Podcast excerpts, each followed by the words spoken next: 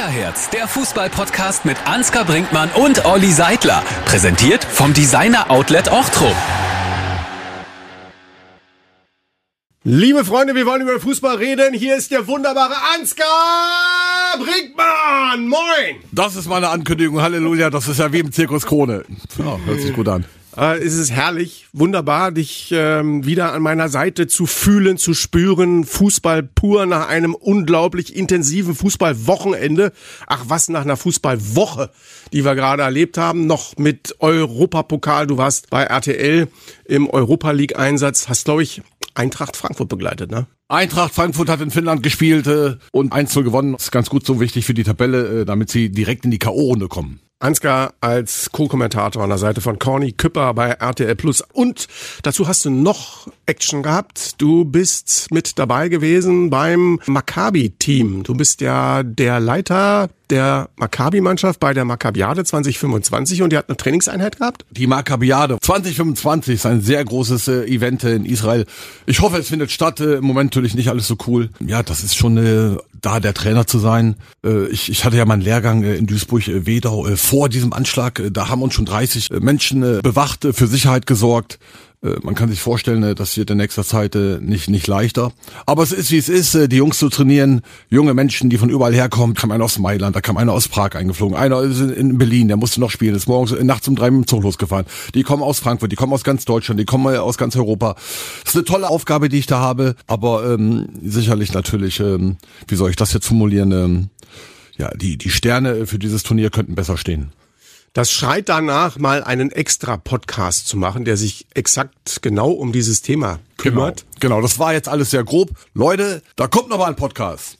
Jetzt schauen wir auf das, was am vergangenen Wochenende in der Fußball-Bundesliga los gewesen ist. Dann schauen wir natürlich auch noch darauf, was in den kommenden Tagen passieren wird. Und da hätten wir die deutsche Fußballnationalmannschaft am Start. Julian Nagelsmann mit seiner Heimpremiere, nachdem er mit dem DFB-Team in Übersee gewesen ist, geht es nun gegen Österreich und am Samstag im Berliner Olympiastadion gegen die Türkei. Aber zunächst einmal der Blick aufs Wochenende.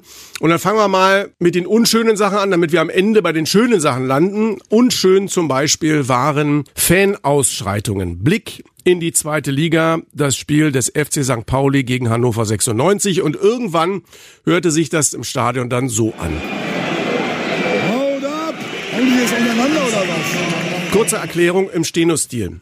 Die Polizei will gesehen haben, dass im Block von Hannover 96 eine Person so traktiert worden ist, dass sie es für nötig befunden hat, dort einzugreifen, um diese Person zu schützen. Was haben sie gemacht? Sie sind mit einer Mannschaftsstärke durch ein Mundloch in den Fanblock eingedrungen und haben versucht, in diesen Bereich vorzudringen. Die Fans, die direkt an dem Mundloch drumherum standen, waren nicht informiert darüber, was jetzt passieren würde, haben überwiegend auch nicht mitbekommen, dass es dort eine Auseinandersetzung gegeben hat. Und zwar eine Auseinandersetzung zwischen zwei 96-Fangruppen.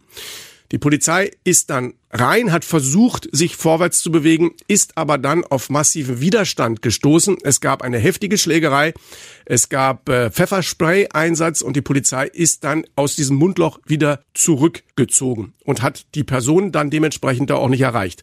Nochmal zum Hintergrund. Die Fanhilfe von Hannover 96 und die Fanhilfe vom FC St. Pauli sagen, das war eine Auseinandersetzung zwischen zwei 96-Fangruppen wo eine Person was abbekommen hat und die Situation war zu dem Zeitpunkt, als die Polizei in den Block hineinkommt, durch. Fakt ist, im Endeffekt haben wir nach offiziellen Angaben 17 verletzte Polizisten, ein Polizist schwer verletzt mit ähm, mehreren Beinbrüchen. Das war dann im Anschluss an das Spiel Auseinandersetzung zwischen St. Pauli-Fans und der Polizei.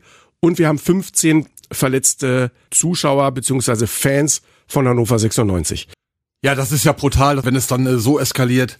Wir wollen ja alle Stimmung im Stadion, äh, Bangalos, äh, die werden ja schon abgefackelt. Äh, das gehört auch für mich irgendwo zum Fußball. Aber sobald andere zu Schaden kommen, ne, da hört alles auf und zwar sofort.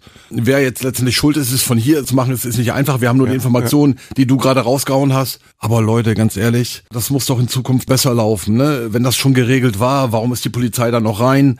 Äh, okay, sie haben sich Sorgen gemacht, man muss mal beide Seiten äh, anhören. Aber ich bin jetzt vorsichtig mit, mit Ferndiagnosen. Wichtig ist, dass jetzt äh, beide Parteien mal an einen Tisch bekommen und beide mal wirklich alles auf den Tisch knallen, was da wirklich passiert ist und zwar äh, genau äh, vom Ablauf her, damit man mal wirklich feststellen kann, warum das eskaliert ist. Äh, Bangalos, äh, das ist schon schön, Stimmung wollen wir, verbale Auseinandersetzung wollen wir, aber es darf niemand zu Schaden kommen, der ins Stadion geht und Fußball schauen möchte. Für mich war das so, ich habe äh, gestern noch mal versucht, auch alle Bilder dazu zu sichten, soziale Medien, was im Fernsehen war, was die Regionalprogramme, was Sky berichtet hat, etc.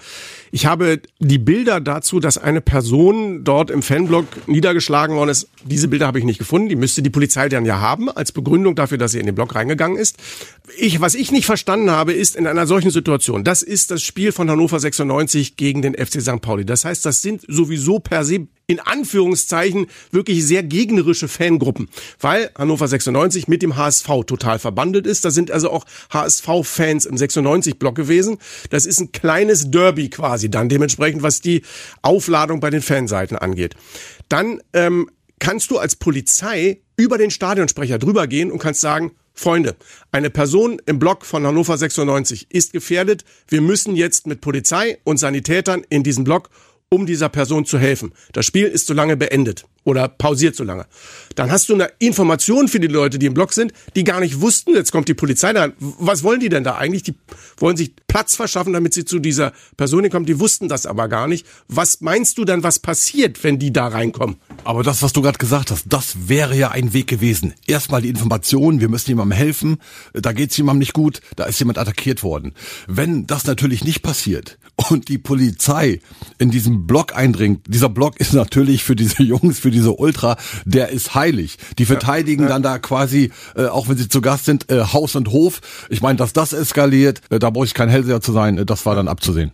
Vorweg, du hast es eben gerade schon vor mir gesagt, ich sag's jetzt dementsprechend auch nochmal, Gewalt geht nicht. Leute, die zu Schaden kommen in einer solchen Situation, absolutes No-Go.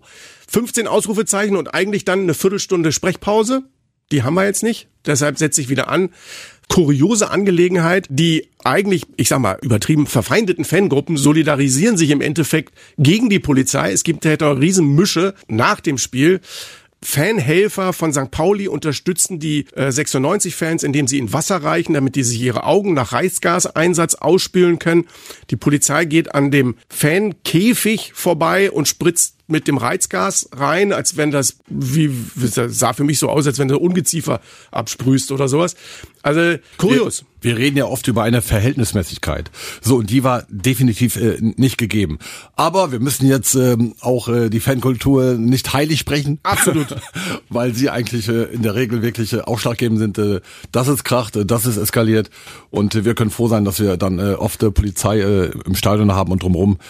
Weil äh, sonst, äh, die können da schon vieles vermeiden. Aber die Verhältnismäßigkeit, äh, das muss auch auf den Tisch. Da müssen die Experten mal drüber sprechen, wann macht es Sinn und wann macht es keinen Sinn. Das muss man halt abwägen können und das in kurzer Zeit.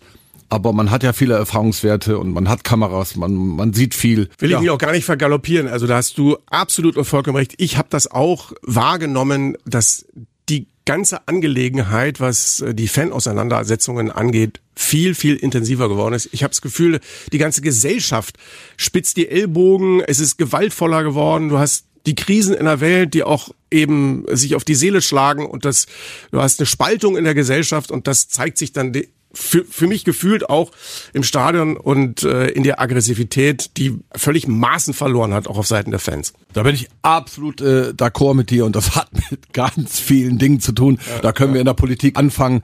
Das ist dann eine, so eine so eine Kettenreaktion und das trägt alles nicht dazu bei, dass es gemeinschaftlich gerade in unserem Land besser läuft. Meine Frage auch nochmal an dich. Gehen wir mal weg von dem St. Pauli Hannover 96 Dilemma. Du hast das ja auch in der ersten Liga gehabt, zum Beispiel bei dem Böllerwurf Hoffenheim gegen Augsburg.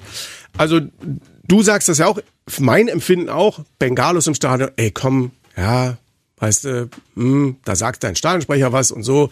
Die einen zündeln, die anderen zahlen, so und sieht, da sieht aber auch dann. Hört jetzt der DFB nicht gerne, DFL auch nicht.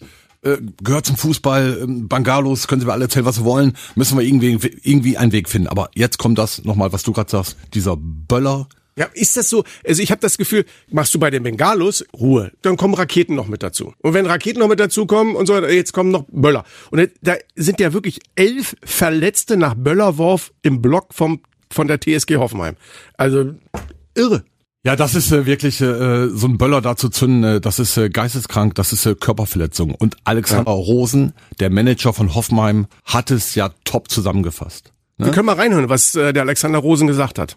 Ist klar, dass ein Böller aus unserer Kurve kam und es ist für mich ein Irrsinn, der nicht in Worte zu fassen ist. Stellvertretend dafür einfach mal eine Entschuldigung. Wir werden auf jeden Fall alles äh, daran setzen, dass wir den Tatverdächtigen finden und es hat in einem Fußballstadion oder nirgendwo irgendetwas verloren. Genau, das muss, äh, wie Alexander Rosen das gesagt hat, das muss strafrechtlich äh, verfolgt werden und ich bin dann auch für äh, lebenslanges Stadionverbot, weil solche Menschen haben in einem Stadion nichts verloren kommen wir doch mal, hab's ja auch schon angekündigt, zu den positiven Dingen an diesem Wochenende. Da muss ich auch sagen, mein Blick in, der, in die zweite Liga fällt da ganz klar auf das Spiel, das ich mit Thorsten Matuschka, mit Tusche kommentieren durfte im Berliner Olympiastadion. Hertha BSC gegen KSC. Das war ein Fanfest, weil es die zweitälteste Fanfreundschaft im deutschen Fußball ist. Seit 47 Jahren. Die beiden Fanlager vereint und das war einfach genial und wunderschön. Das ist doch auch Liebe zum Fußball. Ja, natürlich. Äh, dafür lieben wir ja den Fußball.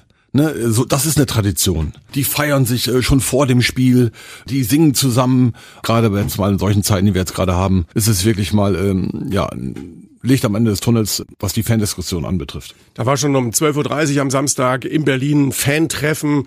Der Kai Bernstein, Präsident von Hertha BSC, war dann da auch mit dabei.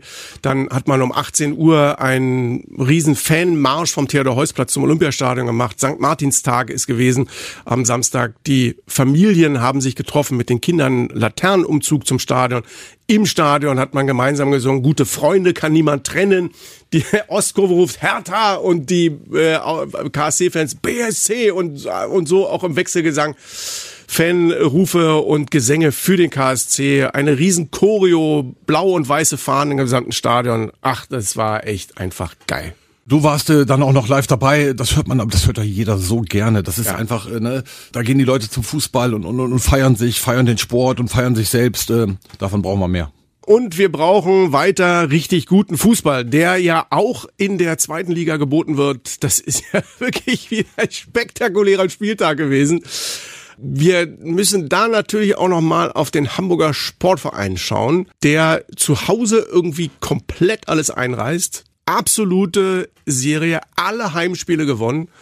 Den letzten Gegentreffer im Juli beim Auftaktspiel zur zweiten Liga gegen Schalke kassiert. Ansonsten alles zu null gewonnen und auswärts. Ist denn da los? Ja, der Hamburger SV, das äh, zeigt wirklich zwei Gesichter. Zu Hause äh, überragend und auswärts äh, verlieren sie dann auch äh, gegen untere Gegner. Aber ich sag jetzt mal, die Chancen in diesem Jahr wirklich da mal hochzugehen, ich meine, das sagen wir dann ja mal regelmäßig in jedem Jahr. Aber ich glaube, der große HSV, was wir ja nicht mehr so gerne hören aktuell in letzter Zeit, deswegen haben sie auch dieses Lied abgeschafft, ne, weil ja, das, äh, ja, ja, weil das äh, hier, wie heißt das noch das Ding? Äh, Hamburg meine Perle, nur von großen Zeiten gesungen wurden und sie wurden so, so ein bisschen demütiger unterwegs sein. Aber ich schweife gerade ab. Der Hamburger SV kann dies Jahr wirklich äh, auch aufsteigen, äh, trotz äh, Tim Walter. da wollte ich gerade kommen. Äh, na, das ist ja genau das Thema. Da wollte ich. Also, trotz es, Trainer steigen die eventuell, äh, schaffen sie es diesmal wirklich. Also ähm, das ist ja schon auch bei dem Spiel gegen Kiel bemerkenswert. Du ähm, beginnst diese Partie, es läuft nicht, du kriegst wieder Tore, die eigentlich so einigermaßen typisch HSV sind. Ein einfacher Ballverlust tief in der gegnerischen Hälfte sorgt dafür, dass deine sehr hochstehende letzte Reihe überrannt wird, weil sie auch das Tempo nicht haben. Dann liegst du 0-2 zurück, kommst zurück, kommst auf 2-2 und spielst dann nicht auf, komm, ist heute nicht gelaufen. Wir nehmen einfach das 2-2 mal mit. Wir stehen vor allen Dingen mal gut. Mal gucken, was sich nach vorne entwickelt. Sondern wir sind der HSV. Und jetzt geht's nach vorne. Dann läufst du in zwei Konter rein und verlierst 2-4. Das ist schon Tim Walter, oder? Ja, Tim Walter ist äh, wirklich in jeglicher Sicht dann auch unberechenbar. Also in jeglicher Hinsicht. Also das ist natürlich auch manchmal für den Gegner schwierig, aber auch für die eigene Mannschaft. Weil du, wenn du da Spieler bist, weißt du oft nie, was hat mein Trainer jetzt eigentlich vor. Ich meine, da, da waren schon so viel Aussagen äh, von ihm dabei, äh, nach Niederlagen, nach, nach Siegen, äh, wo ich echt gedacht habe, ist er Trainer oder ist er verwirrt oder ist er beides? Ich weiß es nicht. Aber auf jeden Fall hat er einen großen Unterhaltungswert und nicht damit das falsch rüberkommt. Ich würde jederzeit gerne mal mit dem verrückten Kaffee trinken, den mal kennenlernen, äh, um mir ein besseres Bild zu machen. Aber der ist schon skurril unterwegs. Auch seine Aussagen, das muss man mal sagen. Ich meine, ich meine, das kann man jetzt, das muss man mir mal erklären, wenn er dann auch sagt in den vergangenen Jahren, äh, wir, wir steigen auf, wenn nicht wir, wer dann. Zum Leistungssport äh, gehört Selbstvertrauen. Aber so hin und wieder mal, äh, ne, bisschen tiefer stapeln und so, dass das, das weckt den Gegner auch nicht so oft auf, wenn der Hamburger SV kommt. Der Norden dominiert, St. Pauli, HSV, Kiel, Hannover 96, das sind die ersten vier. Also Nordclubs, äh, die alle oben sind. Also so eine Konstellation muss ich gerade mal zurückdenken. Nee, also kann ich mich nicht dran erinnern, dass wir so eine Konstellation mal hatten. Nee, hätte ich auch nicht drauf. Und hinten ist es dann ja auch nochmal Norddeutsch mit dem VfL Osnabrück auf dem letzten. Und der VfL Osnabrück verliert gegen Eintracht In der Nachspielzeit. Das war auch ein kurioses Ding, ne, was sie da kassiert haben. Hast du das gesehen? Ja, der Schweinsteiger kann einem ja wirklich auch ein bisschen leid tun. Also er ist wirklich, er ist aufgestiegen, äh, große Euphorie. Und die Osnabrücker machen das gut, die machen das ordentlich, aber sie haben auch wirklich kein Spielglück. Also das, das ja. war jetzt schon ein paar Mal so. Sie hätten auch schon äh, vier, fünf, sechs Punkte mehr haben äh, können, vielleicht sogar müssen. Und dann so ein Ding zu fressen, ich meine, du hast ja den Trainer gesehen, wie er dann auf der Bank sitzt und, und die Hände über den Kopf äh, ja, ja. und sagt, lieber Fußballgott, du kannst auch gerne mal wieder auf unserer Seite sein. Weil das Quäntchen Glück brauchst du auch im Leistungssport, im Fußball. In dem Fall musst du sagen, hat der Fußballgott wahrscheinlich blau und gelb getragen, weil er hat dafür gesorgt, dass eine der Kameras, wie wir sagen, die 16er hoch ausgefallen war. Und in dem Sinne es nicht möglich war für den Kölner Keller, die Videoassistenten dementsprechend zu überprüfen perfekt, ob Bicakcic beim Treffer zum 3 zu 2 in der gefühlt 115. Minute, also 90 plus 8, ob er nur im Abseits stand oder nicht. Mit dem VAR geht es natürlich äh, äh, fairer zu, aber in diesem Fall fällt eine Kamera aus. So, und äh, haben wir nicht alle gelernt, im Zweifel für den Angeklagten, ja. Wie im richtigen ja. Leben. Äh, früher hat man mal gesagt, ja, auf gleicher Höhe und so hin und her, dann lässt man nicht schon mal weiterlaufen, aber Jetzt äh, war es ein Grenzfall und im Zweifel, äh, dann würde ich schon sagen, für den Angeklagten. Und dann äh, hätte man äh, dieses Tor äh, nicht gegeben. In dem Fall alles richtig gemacht, weil die Fahne unten blieb vom Assistenten, weil das ja eine faktische Entscheidung ist, abseits oder nicht. Schade natürlich, dass es eben nicht die Möglichkeit gab, das komplett zu überprüfen. Aber es steht das Ergebnis Braunschweig 3, Osnabrück 2. Jetzt sind die da unten aber schon ein Stück weit entfernt. Schalke momentan auf 16, fünf Punkte vor Braunschweig, sechs Punkte vor dem Vorfall Osnabrück. Was machen denn die Liederweißen? Schaffen die das? Laufen die das noch zu? Es geht ja. alles, aber diese Mannschaft muss dann natürlich auch eine Serie spielen und da fehlt mir aktuell die Fantasie, dass sie das hinbekommen. Also da müsste sich der VfL natürlich äh, noch auf zwei, drei Positionen äh, im Winter verstärken, nicht ergänzen, um dann auch mal äh, eine Serie zu spielen. Weil da unten kommst du nur raus, wenn du auch mal drei, vier, wenn nicht sogar fünf Spiele mal positiv gestaltest. Aber das weiß der Vorwärtsburg und äh, Schweinsteiger selbst. Das ist die zweite Liga, die hat also viele Themen geboten, viel Spaß gemacht, aber auch ein paar Sorgen bereitet. Grundsätzlich muss man sagen, nach äh, zwölf Spieltagen jetzt haben wir 13, waren schon drei Millionen Zuschauer in die Stadien gepilgert, 800.000 mehr als zum gleichen Zeitpunkt der Vorsaison. Das heißt also, die zweite Liga zieht unglaublich. Ein unfassbarer Magnet. St. Pauli, Hamburg, äh, ja. Hannover, äh, Düsseldorf, Hertha BSC, äh, Magdeburg, Schalke 04. Leute, erst auf Kaiserslautern, wir können die ja fast alle aufzählen. Was für Namen, wie viel Tradition äh, trifft da jedes Wochenende aufeinander?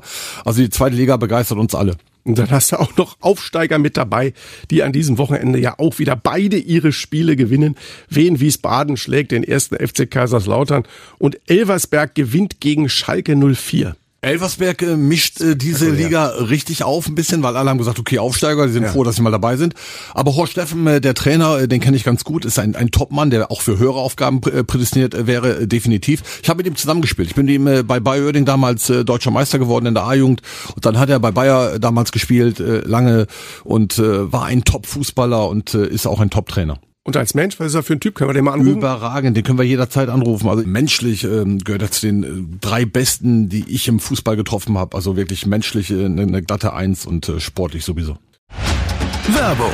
Nur ein Spot. Meine Neujahrsvorsätze? Mehr Sport, besser aussehen, weniger ausgeben. Check, check und check. Im Designer-Outlet Ochtrup spare ich bei Marken wie Nike, Adidas und Puma immer bis zu 70% auf den UVP. Wir sehen uns im Designer-Outlet Ochtrup. den Schwung rüber in die erste Liga. Da haben wir nämlich auf Platz eins aktuell einen, der ganz intensiv besprochen wird, Xabi Alonso und Bayer Leverkusen. Ein Jahr da und er hat aus dieser Riege ein Top-Team geformt, oder? Xabi Alonso. also ich war vor kurzem noch bei Jürgen Klopp und äh, der hat auch zu mir gesagt, äh, Xabi Alonso war äh, nicht nur ein Weltklasse-Spieler, er ist auch im Weg, äh, ein Weltklasse-Trainer zu werden. Ja. Und äh, das, äh, da wollen wir Jürgen Klopp mal nicht widersprechen. Ja. Ich glaube, das sehen wir alle genauso. Aber was ich total spannend finde bei dem Xabi Alonso, der ist nach Bayer Leverkusen gekommen und wir vergessen immer, die waren in der Krise. Ja. Dann hat der den gesagt, so Leute, ich mache jetzt erstmal stabil, Defensive. So, und die sind in die Zweikämpfe gegangen, als gäbe es keinen Morgen. Der hat gesagt, wir machen jetzt erstmal nur Defensive. Wir machen stabil ja. und äh, wir kontern, mehr machen wir nicht. Das äh, finde ich total spannend, weil die Jungs natürlich gedacht haben, naja, da kommt Xabi Alonso, Real Madrid, geiler Kicker gewesen, hier werden wir schon Fußball spielen. Hat er gesagt, nee, nee, das konnte Leverkusen äh, auch öfter mal äh, in der Vergangenheit, aber was sie nicht können, ist gut verteidigen, nicht zuzulassen, wenig zuzulassen. Das hat er dann reinbekommen. Und die Jungs haben dann gemerkt, äh, nach sechs, acht Wochen, weil er das extrem äh, wirklich äh, trainiert hat in jedem Training, wir sind stabiler geworden. Es ist richtig schwer gegen uns äh, ein Tor zu erzielen. Und dann hat er gesagt, so, und jetzt kümmern wir uns um die Offensive. In der Reihenfolge hat er das wirklich so abgespult. Und er hat natürlich, das muss man jetzt dazu sagen, mit Wirtz äh, ein Straßenfußballer. Also ich glaube, der macht jedem Freude, der sich äh, für Fußball interessiert, der, der dieses Spiel liebt. Und dann wird äh, dann dann die Verstärkung, Boniface, dann dann Chaka geholt. Also auch was eine geile Truppe. Ja, die ja. sind zu Recht oben, begeistern aktuell die Bundesliga und sind ein ernsthafter Kandidat für den Kampf um den Meistertitel. Und Gott sei Dank haben wir mal einen Club, wo man sagen kann, das ist ein ernsthafter Gegner für den großen FC Bayern. Jetzt komme ich und sage, die haben genau diese Saison. Wenn Leverkusen alles abliefert, dann sind sie in dieser Saison die Mannschaft, die den FC Bayern wirklich herausfordern kann. Und dann ist er weg, der Xabi Alonso, und er wird irgendwann Trainer bei Real Madrid. Und jetzt kommst du und sagst, das könnte durchaus passieren und ich befürchte auch, dass Wirtz nicht zehn Jahre für Bayer Leverkusen spielen wird. Die einzige Chance ist, äh, diesen Jungen zu halten, äh, wenn sie wirklich deutscher Meister werden, Titel holen, Champions League spielen und äh, wenn sie ihm nochmal sagen, pass auf, wir kaufen auch noch mal richtig ein, hier, wo zwei, drei Top-Jungs weil ich glaube, der ist auf dem Zettel, ähm, ob in Liverpool oder bei Manchester City oder, oder Barcelona. Also dieser Junge mit seinem Talent ähm, und das, was er jetzt schon zeigt, kann in jedem Topclub dieser Welt Fußball spielen. Xabi Alonso wird ihn wahrscheinlich mitnehmen. ich bin der festen Überzeugung, wenn der so weitermacht, sein Auftreten, sein Wirken in die Mannschaft rein, auf der einen Seite, aber sich das zurücknehmen, so auf, auf der Pressekonferenz und mit Medien und so weiter, der hat ein Gesamtpaket, der Trainer, da glaube ich schon. Er ist bei Real groß geworden. Den, den finden ja alle gut. Also äh, sogar der FC Bayern oder sonst was. Aber ich glaube, er, er wird äh, den, den FC Bayern überspringen. Und äh, ich kann mir gut vorstellen, äh, dass er dann äh, wirklich, äh, ja, Real Madrid, äh, keine Ahnung. Es gibt noch den einen oder anderen englischen Club, die bestimmt auch Interesse haben. Aber okay, das ist dann äh, dieses äh, reine hypothetische. Halten wir mal fest, was hat dieser Trainer ja, aus ja, dieser ja. Mannschaft Bayer Leverkusen, wo hat er die hingeführt? Er hat halt dafür gesorgt, ähm, dass sie ihre Qualität, ihre PS auf den Platz bringen. Er hat einfach mal dafür gesorgt, dass die Spieler offensiv wie defensiv äh, gute Entscheidungen treffen, bessere Entscheidungen treffen, wenn sie am Ball sind. Und das war ja nicht immer der Fall bei Bayer Leverkusen. Und ganz kurz muss man noch auf diesen auf diesen jungen äh, Wirtz kommen, ähm, wie der sich einbringt. Ne, was der, äh, wie gesagt, äh, auch äh, wann Risiko, wann nicht, was der für eine Balance hat, wie laufstark der ist. Er kann äh, Tore äh, unfassbar äh, ja. vorbereiten. Er kann aber auch im Zweifel dann selber abschließen und ist äh, selber noch torgefährlich. Also Bayer Leverkusen aktuell, also wenn man Fußball liebte, muss man diese Spielweise von Xabi Alonso und von Bayer Leverkusen, äh, das muss man schon gerade aktuell feiern. Und gefährlich auf allen Positionen. Ne? Boniface hast du angesprochen, überragender Typ. Sieben Treffer bisher erzielt. Kane hat 17 Treffer, also zehn mehr schon gemacht. Aber äh, Leverkusen trotzdem die zweitmeisten Treffer in der Liga erzielt und ganz viele sind halt einfach gefährlich auch. Genau, das äh, macht sie unberechenbar, ne? dass sie jetzt äh, nicht nur auf äh, ein, zwei Spieler äh, da gucken muss, sondern dass sie wirklich äh, aus der Abwehr treffen sie, äh, aus der Defensive, also offensiv. Also bei Leverkusen, und das, das ist ja ganz wichtig im Fußball, dass du auf vielen Positionen nicht berechenbar bist. Berechenbar ist ein ganz wichtiges Wort, weil wenn du berechenbar bist, kann sich ein Gegner einstellen.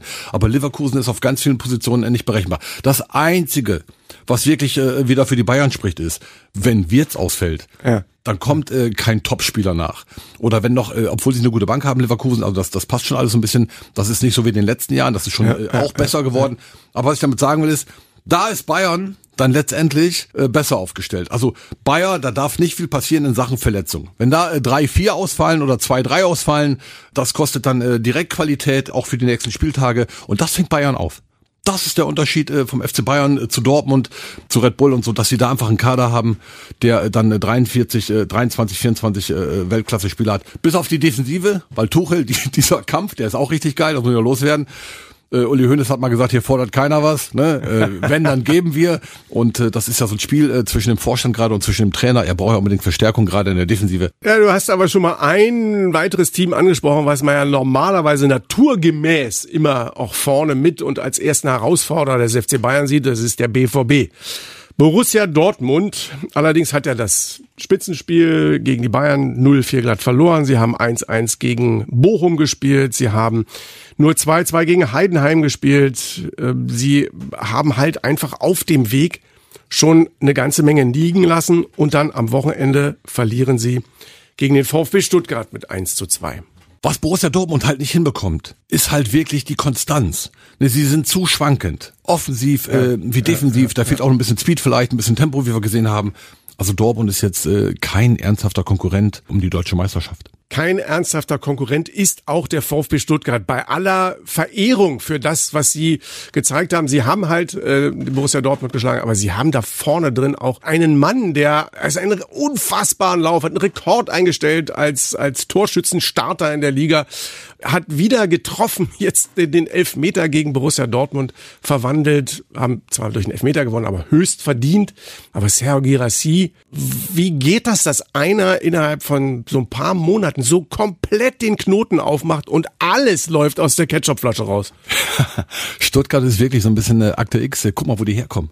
Ja, Abstiegskampf, ja, keine Relegation Ahnung. gegen ja, HSV. Genau, und äh, da müssen wir auch mal über Höhne sprechen über diesen Trainer. Ja, Sebastian Hönes. Sebastian Hönes. Der hat die Jungs wieder auf Kurs gebracht. Der hat die ja, gerettet. Toll. Und jetzt äh, ist der aktuell Dritter äh, in der Bundesliga und, und ist äh, stabil dabei. Den haben sie gerade gesagt, pass auf, ne, Hönes und so hin und her, was ein Name. Wir schicken dich erstmal so ein bisschen Erfahrung sammeln. Aber da geht er nach Stuttgart und macht direkt einen geilen Job. Also wenn er so weitermacht, bin ich mir sicher, dann ist der Weg zum FC Bayern, da gibt es ein paar Verbindungen, äh, habe ich gehört. Der ist nicht so weit und ähm, da läuft Tuchel dann auf dünnem Eis. Aber nochmal zurück zum VfB Stuttgart, weil das ja so einen Spaß macht gerade. Ja, Dieser ja. Torjäger ist ja natürlich unfassbar. Führig, der jetzt auch Nationalspieler ist. Also die haben schon äh, so einen Talentschuppen, aber das muss er erstmal moderieren, das muss er erstmal wirklich aus dem Punkt bringen. Und das macht Sebastian Hoeneß äh, wirklich überragend. Und äh, ja, der ist äh, oben in der Tabelle mit dem VfB Stuttgart. Also ich glaube, damit hat niemand gerechnet. Stark. Gefällt total. Letztes Thema erste Liga. Einmal noch ganz kurz der Blick nach ganz weit unten. Der erste FC Union, ja, hatte auch einen sehr starken Gegner, denn sie haben eben bei den schon besprochenen Leverkusenern gespielt und dann 0-4 verloren. Letzter Sieg am 26. August. Das war ein Tag, da hatten wir, glaube ich, 35 Grad in Deutschland. Mittlerweile sind wir bei 5 Grad und Sprühregen angekommen. Der erste FC Union hat mal zwischendurch in der Champions League ein Pünktchen gegen Neapel geholt. Aller Ehrenwert. Am Wochenende wieder ganz deutlich dominiert worden von Bayer Leverkusen.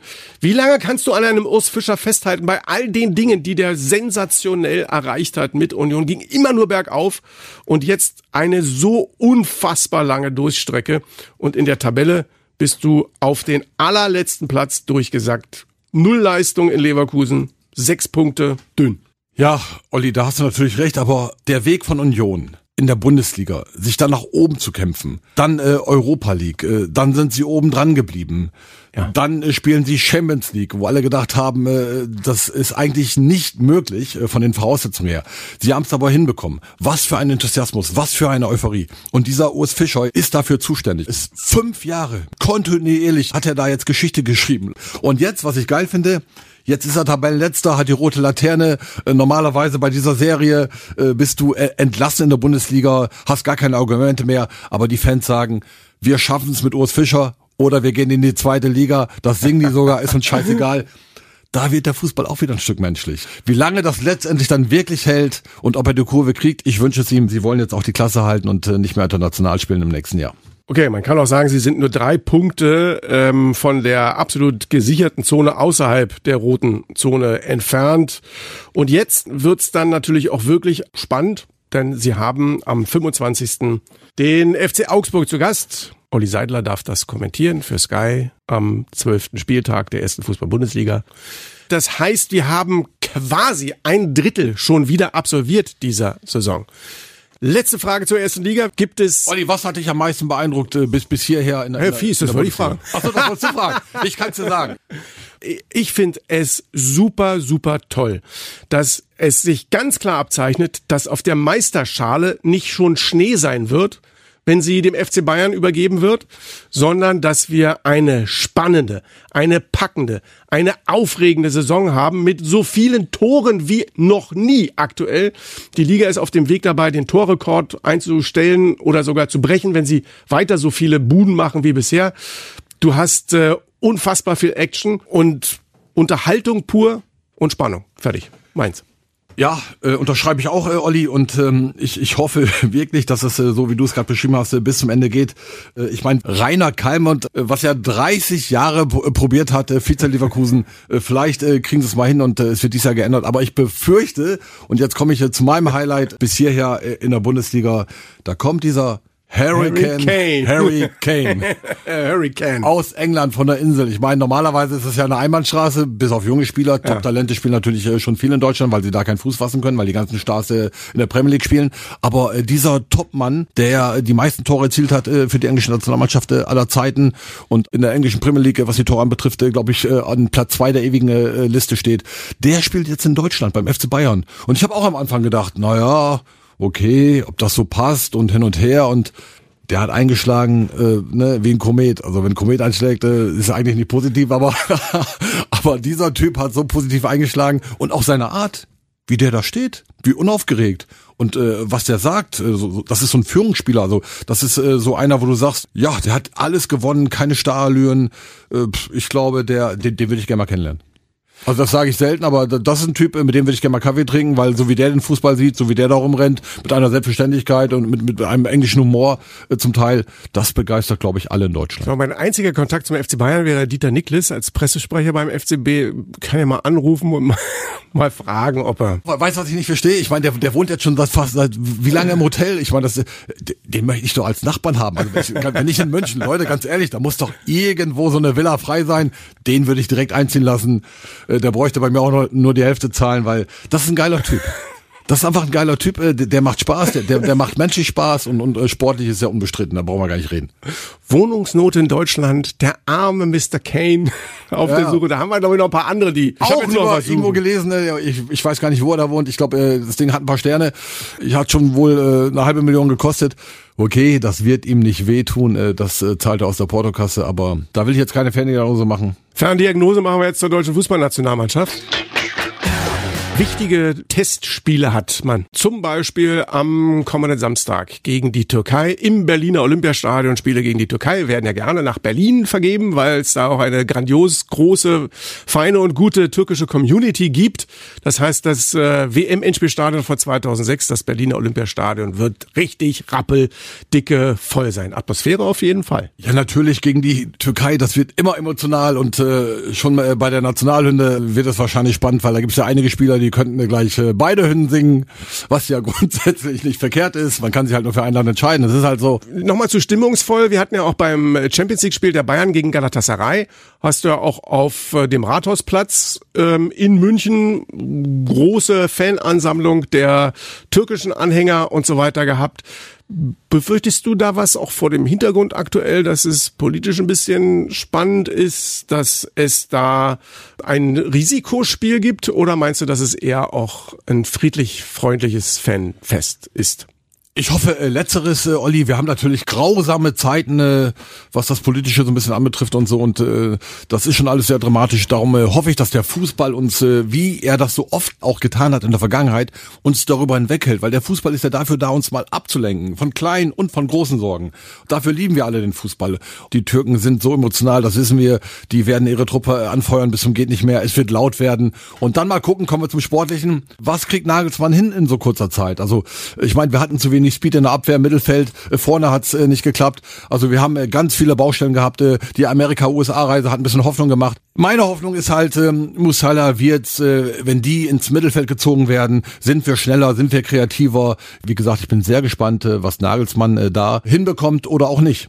Hören wir mal rein, worum es ihm bei den Testspielen geht. Wir müssen einfach noch ein bisschen ja, eine Defensive variabler werden, versuchen schon mannschaftstaktisch uns dann ein bisschen weiterzuentwickeln, dass wir insgesamt weniger Torgefahr zulassen, dass die sehr gute Offensive, die wir haben, auch weiterhin als Sprungstück sehen, aber dadurch trotzdem eine gewisse defensive Stabilität brauchen, um die Offensive eben auch auf den Platz zu bringen. Das hört sich doch so ein bisschen nach Xabi Alonso an, der gesagt hat äh, damals, ja. als er zu Bayer gekommen ist, wir müssen die Defensive äh, stabil machen, weil äh, sonst können wir nichts gewinnen und die Offensive ist natürlich von der Qualität her sehr hochwertig. Dann äh, können wir auch mit unseren Jungs, mit Wirtz und, und, und Sunny nach, äh, nach vorne spielen. Das ist äh, sein Plan, guter Plan. Bin gespannt, wie weit wir das umgesetzt bekommen. Jetzt hat er ja doch eine ganze Reihe von Jungs eingeladen. Er hat wieder vier Torhüter mit dabei. Er hat neben Oliver Baumann, Marc-André Terstegen und Kevin Trapp auch Janis Blaswig von RB Leipzig mit dazugeholt. David Raum ist dann äh, auch noch nachnominiert worden. Robert Andrich logischerweise auch dann dementsprechend wieder mit dabei. Grisha Prömel von Hoffenheim eingeladen. Marvin Duksch und Niklas Füllkrug wieder vereint als das. Duo von Werder Bremen. Das Duo Infernale der Vergangenheit vergangene Saison. Ja, ja, und äh, Duck äh, finde ich äh, cooler Typ. Also, ne, was der ja. so sagt, wie der sich gibt und so und, und auch ein geiler Fußballer. Also kann Tore vorbereiten, ist äh, selber torgefährlich. Also der hat es absolut verdient, mal eingeladen zu werden, um mal zu zeigen, äh, okay, äh, es reicht vielleicht oder es reicht nicht. Liegt dann ja auch letztendlich an ihm. Aber finde ich richtig gut, dass Nagelsmann ihn jetzt zur Nationalmannschaft holt und Füllkrug, die beiden kennen sich. Ich glaube, Füllkrug hat gesagt, ja, man hat ihn gefragt, wie kann man uns nennen? Hat er, glaube ich, gesagt, die zwei hässlichen. die zwei hässlichen Vögel, genau. die zwei hässlichen So, ja, das könnte echt so, so ein Team sein, so wie, keine Ahnung, ne? Stan Laurel, Oliver Hardy, Dick und Doof oder Bud Spencer und Terence Hill. Da haben wir vielleicht zwei, äh, die so ein spezielles Team äh, bilden können. Das ist schön. Ein paar andere sind auch dabei, äh, die Speed haben, weil Speed brauchen wir in der Nationalmannschaft. Und äh, Torhüter hast du gesagt, haben wir haben wir vier. Ja. Aber der Beste, der Beste ist nicht am Start. Ja. Manuel Neuer. Ja. Aber ja. Manuel Neuer steht schon wieder am Kasten bei dem FC Bayern. Das macht mir Hoffnung äh, für die EM, weil Manuel Neuer äh, ist ähm, mit Abstand das Beste, was Deutschland und die Welt auf dieser Position hat. Ich fand mal auch ganz interessant, was Julian Nagelsmann als Begründung dafür angegeben hat, warum er Manuel Neuer nicht nominiert hat. Nach so einer schweren Verletzung, da kommt dann oft nach den ersten Spielen ein kleines Loch, äh, wo eine gewisse Gefahr besteht, muskulärer Verletzungen. Und die, dieses Loch könnte jetzt passieren. demnach ist es einfach gesund, dass er noch mal ein paar Tage Pause an die Struktur kriegt. Ähm, wir hoffen alle, dass er ähm, ja, extrem konstant spielt bis zur nächsten Länderspielmaßnahme. Und dann sind es schon wieder ganz andere Vorzeichen. Julian Nagelsmann antizipiert ein Loch bei Manuel Neuer. Deshalb will er die Belastung dosieren. Macht das Sinn für dich? Ja, das absolute, ne, wenn der geschont werden kann und ja. äh, dann, dann müssen wir das tun. Und äh, es tut mir jetzt leid äh, für alle Torhüter, äh, die da in Deutschland äh, unterwegs sind, äh, seitdem äh, Manuel Neuer im Tor steht. Ne, ihr könnt trainieren, äh, wie ihr wollt. Und wenn Manuel Neuer wirklich äh, drei Tage äh, vor der eben sagte, ich bin topfit, dann müssen wir den ins Tor stellen. Wenn du dir Spiele anhörst, die mit Manuel Neuer trainiert haben oder gespielt ja. haben, wie zum Beispiel Ribéry oder, oder Robben. Die Jungs sagen, wir haben alle drei Kreuzzeichen gemacht, dass der bei uns in der Kabine sitzt und nicht beim Gegner. Ja. Weil wenn er beim Gegner wäre, musst du den Ball so genau treffen, in Pfosten oder sonst was. Du musst dir halt äh, immer besonders was einfallen lassen, damit es da einschlägt. Mit anderen Worten haben die Jungs gesagt, wenn du 25 Meter vom Tor einen Freistoß gegen dich kriegst, kannst du die Mauer eigentlich weglassen. das wäre ein bisschen arrogant, äh, das macht man natürlich nicht, aber du musst äh, jeden Ball da fast mit 100 Prozent äh, treffen, damit das Ding einschlägt. Deswegen hebt er sich ja so ab. Aber weißt du, was ich dir sage? Manuel Neuer wird wahrscheinlich bei der Europameisterschaft zwischen den Pfosten stehen, was natürlich auf der anderen Seite natürlich auch hart ist für Marc-André Ter Stegen, weil der auch ein überragender Weltklasse-Torhüter ist. Aber ich würde sagen, den Oliver Baumann, den würde ich auf jeden Fall mitnehmen. Und in der K.O.-Runde sind wir in der 118. Minute. Vorm Elfmeterschießen würde ich Neuer rausnehmen, Baumann rein. Elfmeter, finde ich, kann keiner besser als Olli Baumann. In der Bundesliga sind 16 Elfmeter gegen ihn nicht verwandelt worden. Zwölf hat er rausgehauen. Er ist der aktuelle Torhüter in der Fußball-Bundesliga mit der besten Elfmeterquote. Ähm, da werden ja Erinnerungen wach an, an Rudi Cargo. Genau, der ist, der, der, der ist natürlich der Elfmeter-Killer gewesen, ja. schlechthin war für mich damals das, das letzte Mal, dass es ganz, ganz großen Ärger bei uns zu Hause bei der Familie Seidler gab. 1976 Fußball-Europameisterschaft, das Elfmeterschießen zwischen Deutschland und der damaligen CSSR. Und der Bundestrainer nimmt nicht Sepp Meier raus und bringt Rudi Kargus zwischen die Pfosten, sondern er lässt Sepp Meier drin, der ein, ein unglaublicher Torhüter war, aber nie einen Elfmeter gehalten hat. Und Rudi Kargus war der Elverkiller schlechthin. Und ich habe meine Kinderzimmerschranktür eingetreten, weil ich vor dem Fernseher gekniet habe und gebettelt und gewinselt habe, bring jetzt den Kargus. Hat er nicht gemacht. Uli Hoeneß dann mit seinem Schuss in den Nachthimmel über Belgrad und die Sache war dann dementsprechend durch. Also Elfmeter-Torhüter, um da wieder den Anschluss zu finden, sind unglaublich wichtig, finde ich. Natürlich, die Statistik ist jetzt brutal. Aber nochmal, wenn du Fußball gespielt hast und jetzt steht äh, wirklich äh, neu am Tor, das, das fühlt sich schon nicht gut an, wenn du, äh, wenn du zum Elfmeterpunkt gehst, wirklich. Also das, das ist mal sicher. Wir halten fest, äh, Nagelsmann hat äh, eine Menge Baustellen, aber, aber eine Baustelle hat er nicht. Das ist die Position am Tor. Absolut. Aber einen großen Kader hat er mit dabei diesmal und das ist ja auch logisch, wenn man mal hört, was er dazu sagt. Wir haben einfach äh, leider einen langen Break dann nach dieser Maßnahme jetzt äh, mit den Spielen gegen die Türkei und Österreich. Erst dann wieder im März, sprich wir haben äh, wenig Zeit dazwischen, die Spieler dann auch wirklich bei uns zu haben, sondern sehen die dann nur in den, in den Clubs. Das sehen wir einfach alle nochmal im Training. Ja, das passt, oder? Ja, aber lieber äh, DFB, lieber Herr Nagelsmann, äh, Sie haben genug Zeit, äh, sich äh, um Speed zu kümmern, weil wir waren im Mittelfeld äh, zu langsam. Da muss eine andere Mischung rein. Dann müssen wir Neuer wieder ins Tor stellen. Dann, wie Sie gerade selber gesagt haben, müssen wir die Abwehr stabilisieren. Das ist der erste Schritt. Äh, das ist äh, offensichtlich. Und äh, nach vorne macht mir halt Hoffnung. Ähm, äh, Leroy Sané äh, wird äh, Kreativspieler. Da haben wir aber noch den einen oder anderen. Duxch kommt jetzt dazu ähm, und so weiter und so fort. Ja, ich habe Hoffnung. Mal gucken, ob die hässlichen Vögel dann diejenigen sind, die äh, den deutschen Fußball in der Offensive im Zentrum extrem beleben. Also jetzt erstmal für das Spiel gegen äh, die Türkei. Neu verlegter Rasen im Berliner Olympiastadion. Alles hübsch. Die Wiese ist bereitet der, der, und das wird sicherlich eine spannende Angelegenheit. Dann danach aber gegen Österreich. Ja, Österreich, da hätte ich äh, fast mal, hätte ich die Liga mal kennengelernt. Äh, Ein gewisser Peter Packhult, der wollte mich damals nach Kärnten holen. Ich war auch da, habe einen Vertrag unterschrieben. Die waren im Abschiedskampf und wir hatten dann abgemacht, äh, wenn ich äh, gesund werde, dann äh, spiele ich äh, für Kärnten und äh, versuche, äh, die Klasse zu halten. Leider ist es dazu nicht gekommen, aber kommen wir zurück zu Österreich. Äh, wie gesagt, äh, die haben einen Leimer. Die haben auch äh, richtig äh, gute Jungs am Start. Es ist jetzt kein äh, Top-Derby, ne, wenn äh, Deutschland gegen Österreich spielt, aber da gibt's auch eine lange Geschichte mit Polster, mit Krankel und, und, und hinter und her einer Historie. Also in Österreich bekommen wir auch nichts geschenkt. Das ist jetzt nicht Luxemburg oder sonst was, sondern das wird schon ein Testgegner. Aber äh, natürlich äh, sind wir äh, besser äh, besetzt äh, wie Österreich, das ist auch sicher. Trainer sagt, Ilka Gündoğan ist mein neuer Kapitän. Didi Hamann sagt bei Sky, großer Fehler. Ja, Didi Hamann äh, haut viel raus, das ist auch sein Job, auch mal zu kritisieren. Aber ich, ich weiß, was er meint.